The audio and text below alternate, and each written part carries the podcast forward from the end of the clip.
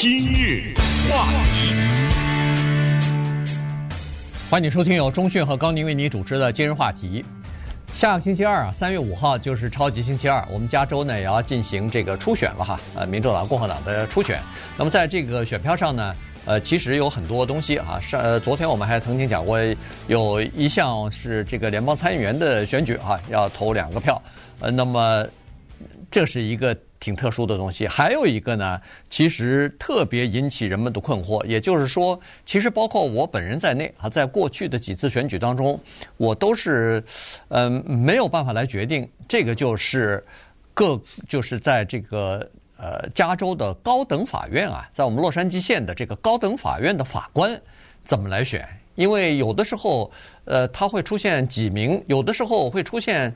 十几个这个空缺的位置，哈，那就有不少的人来竞选。那今年三月份呢，有二十七位候选人要竞选，差不多十来个呃这样的高等法院的这个呃法官的位置。那么，那你怎么来判断他第一，他的法律的这个经验是不是充足？他的这个政治理念是什么情况？他个人的秉性，他目的个人的目的和追求又是什么？你怎么来判断？你怎么来决定投给谁这一票呢？来，刚好这个《洛杉矶时报》呢有一篇文章啊，它是根据这个就是洛杉矶高等法院的前法官啊，现在呢他也是呃就是接受采访的时候呢。他等于是提供了一些线索，当然这次啊，今年啊，他没有参选哈，他不是在候选人当呃之一，所以呢，他提供的这个呃如何来评估一个法官，如何来在选择法官方面投票呢？他提出一些建议，我们觉得挺有挺有意思的，我们就提供给我们的听众啊，至少帮助你在三月五号投票的时候呢，呃，在这个项目当中呢，可以有一些自己的这个看法。是的，因为我们老百姓呢，有时候会有这样一个困惑，就是法官为什么要选呢？说实话，这个困惑是合理的，而且我本人认为也是不应该的，就是法官是不应该被选出来的，也是老百姓没有必要去投他的，因为在我们的选民当中，有极少数的人能够知道在这个。大大的名单上面那些陌生的名字当中，应该选谁，或者不应该选谁？其实呢，法官是这样的啊，在我们洛杉矶县，咱们不说别的地方，四百名法官，四百名法官呢，任期是六年，这是要老百姓投票投出来的。那么你说怎么我没看到选票上四百啊？啊，这个里面呢就回答了我刚才这问题，说法官其实是不需要民选的，是这样的。就是如果一个法官他的六年到期了，没有人出来挑战他，他就不选了。对，他自然的就再加六年，又六年过去了，又没有人挑战他，那他再加六年。所以大量的法官就是这样的，所以他就悄悄的呢在那儿连任了，咱也不知道，这是一个情况。还有就是为什么我觉得老百姓不应该去投票选他的原因是，这是一个呃非常专业的领域。你根本不了解，说实话，我们老百姓很多人对法官是干什么的都不太清楚，就知道他坐在那儿穿个袍子，知道辛普森案出来以后他坐那儿，知道我这交通罚单他坐在那儿，但是他是什么样的一个评判标准？他跟陪审团是什么关系？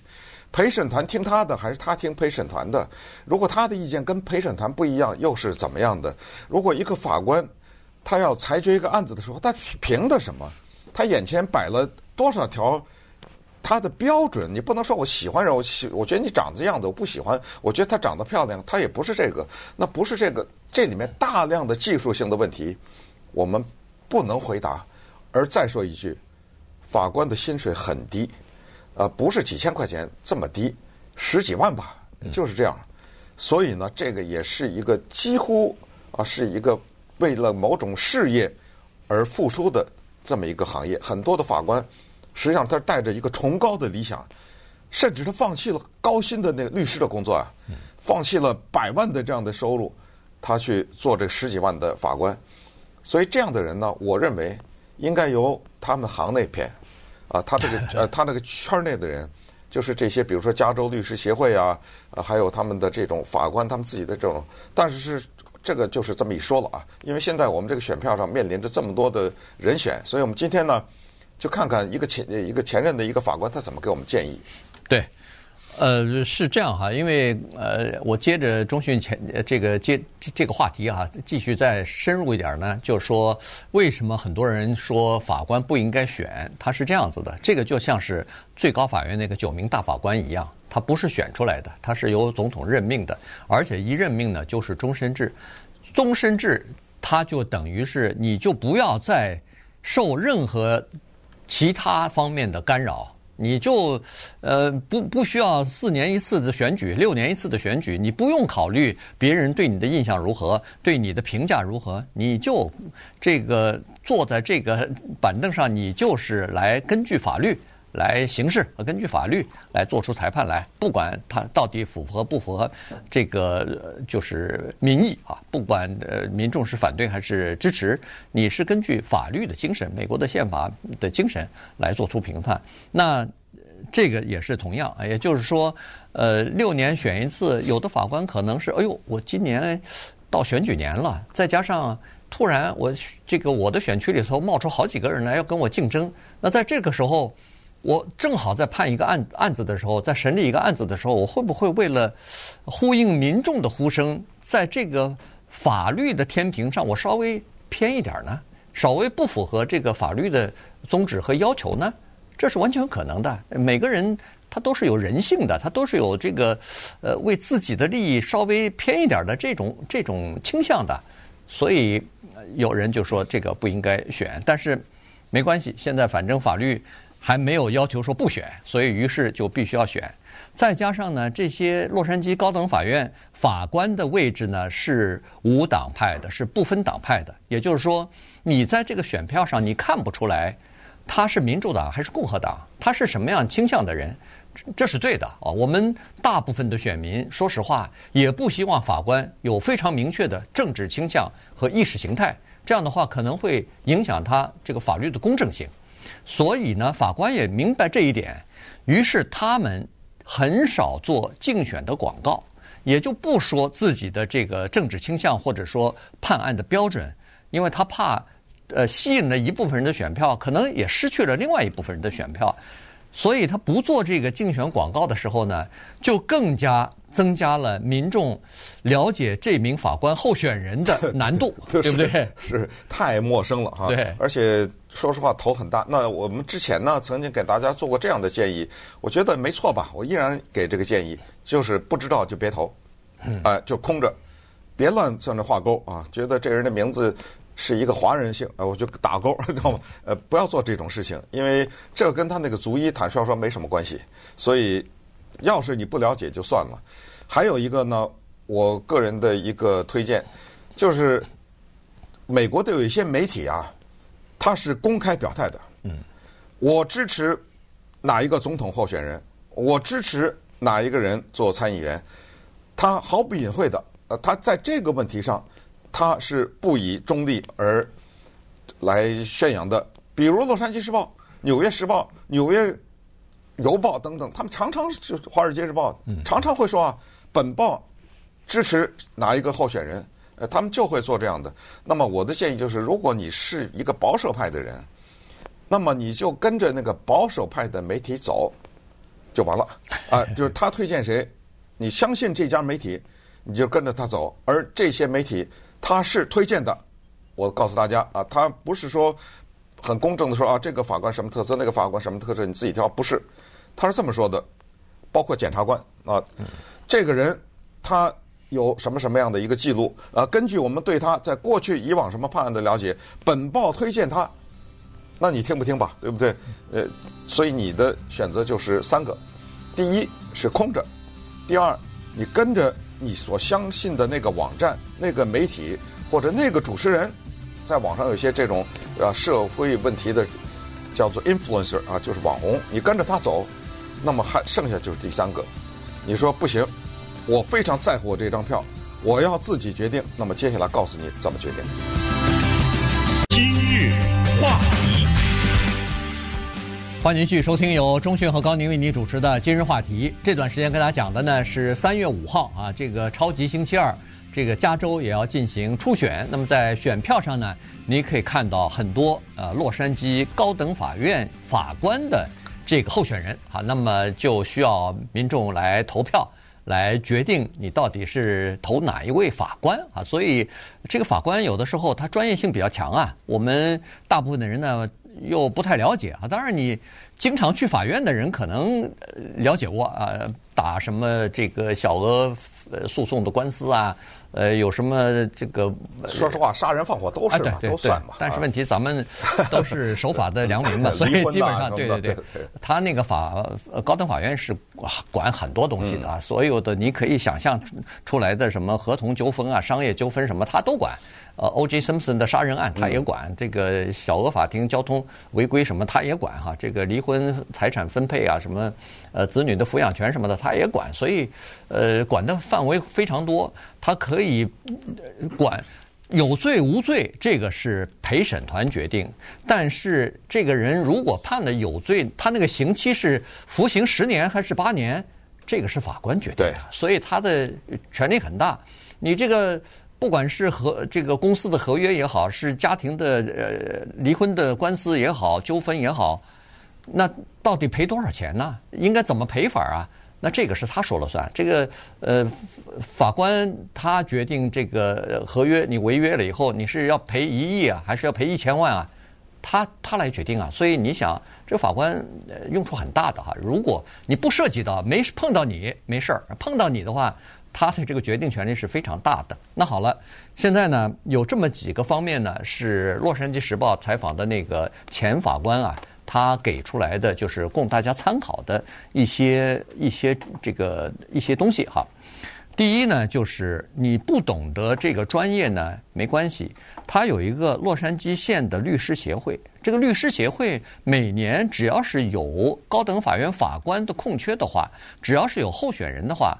他们都会帮选民做一件事情，就是他们去评估这位法官的专业的，在专业领域当中，在法律领域当中，到底是不是符合资格？他这个有个评级，对，对，什么三分五分怎么这个按按分数的？对对对，他一共就是你看不到分数，但是你可以看到四个评级，一个是呃远超过呃合格的资格，这是最高的；另外一个是。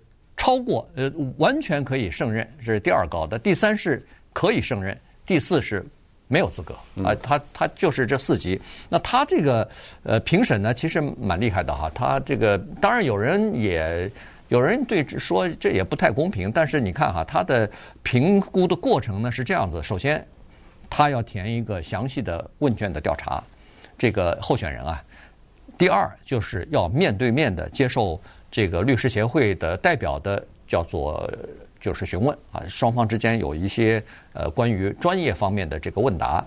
第三，他必须要提交一份七十五个人的，就是不管是律师也好，还是法官也好，呃，作为他的这个叫做推荐人的这个名单。嗯，七十五个人这，而且在专业里边这是相当多的哈。然后呢，根据这些东西呢，律师协会再给他进行评级。你告诉我。我们的听众，我们的观众有几个人会做这件事情？你只要去，你如果相信律师协会的话，你只要看他的标准，对，不就他帮你把了关了吗？对，但是说实话，很多人我们不会去做这个事情嘛。呃，那这个多烦呐啊，是不是？所以这就叫什么？这个就是民主啊，它并不是那么一个你在家里什么都不做就从天而降的，民主也是有付出的。过去没有邮寄投票的时候，刮风下雨下雪，你得去呀，对，对不对？你得站在那儿排队呀。之前的那个登记，你选民登记，你得登记啊。所有的这些，都让人觉得是一个很累赘的事情。那么也正是这个原因，使得其实，在高度发达的民主国家，比如说美国这样，它的投票率其实并不是很高。而这个也不一定是坏事儿，就是说它这个机制呢。让老百姓放心，就所谓老百姓放心，就是谁当也差不到哪去，呃，就是这么一个情况。那么说到上面的，说你说你懒得去看那些网站是个评级啊，因为那评级不是一个这么多呢，法官对不对？一个一个看呢。那还有一个办法，就是你看谁给他出钱，啊，谁在背后是他的金主，谁在支持他，包括媒体。这是刚才我说的，他要竞选得有钱嘛，对不对？他要做广告得有钱，那么这个是公开的。对啊，你这个可以在你的选民资料上看到。哦，这是这家保险公司支持这个法官，一个保险公司干什么支持法官呢？哦，这是这一个工业支持法官，一个这个工业他干什么花钱支持这法官呢？然后就是刚才说的至关重要的，就是媒体。那么为什么媒体他会支持呢？他做了我们没做的事情，他做了这个研究，嗯，他看到了这个，然后媒体是有倾向的。美国的媒体的倾向呢，往往在大选的时候就表现得一览无余。他们在报道新闻的时候尽量中立，但是在有意见发表的时候，他们是不中立的。所以在这个时候，他就会告诉你，我们推荐这个人，因为啊，我们的他一大堆啊，就这个了解啊，什么什么之类，这是一个情况。所以，如果上述这些你都不愿意做的话，那也就没办法了，我 我们也不知道该怎么说了。对，这张票是神圣的，但是问题，呃，你必须要花一点时间啊。如果要是你对每一个候选人都想要了解一下的话，那恐怕就要花一花一些时间哈。至少那么多这个高等法院的法官，他有那个区的哈，比如说他是什么哪个区哪个区，如果在你住的这个地方的这个区，或者说你工作单位的这个区的法官，你如果想了解的话，你其他的区可以不了解，因为。你也不管辖你的这个区啊，但是如果要是在你住的这个区的这个法官的话，呃，那你就要了解的话，你是可以了解的。它上头有这个评级，它上头呃有各种各样的呃谁资助他，谁呃背书他呃这些东西，或者是你所相信的某一个媒体呃呼吁说支持这个法这这个法官候选人什么的，那你你就觉得哦，这个媒体大概是跟我的立场差不多吧。所以在这种情况之下，这些东西。都是可以借鉴的啊，都是可以呃供你所参考的。呃，同时呢，让我们想到另一个事儿哈，也是在选票上有的时候挺头痛的，叫做教委，嗯、对吧？对，这些人全是陌。我记得有一年啊，我们旁边的这个 Pasadena City College 那一个什么样的职位，一个教委，这个太陌生，但是他出现在选票上了，你知道吗？对，这个也是很麻烦。但是这儿要说一句，这个教委啊，就跟法官有点不一样了。因为教委是我们比较在意的这个教育啊，对不对？某一个教委他这个理念是，比如说我坚决支持平权法案等等，或者怎么样。另外一个提出另外一个什么样的这个呢，是我们老百姓比较在意的。而且同时呢，一般的一个人啊，他不管是在什么城市啊，他要选教委的话，他会有一大堆的叫做理念陈述。嗯，要这种情况之下呢，他会详细的讲我我是。支持什么？我的理念是这样，在教育方面对少数族裔怎么样？然后这个对于课程的安排是怎么样？等等，这个呢，反而是真的需要我们仔细研究的哈。对，呃，那个教委也是比较重要的一个职务。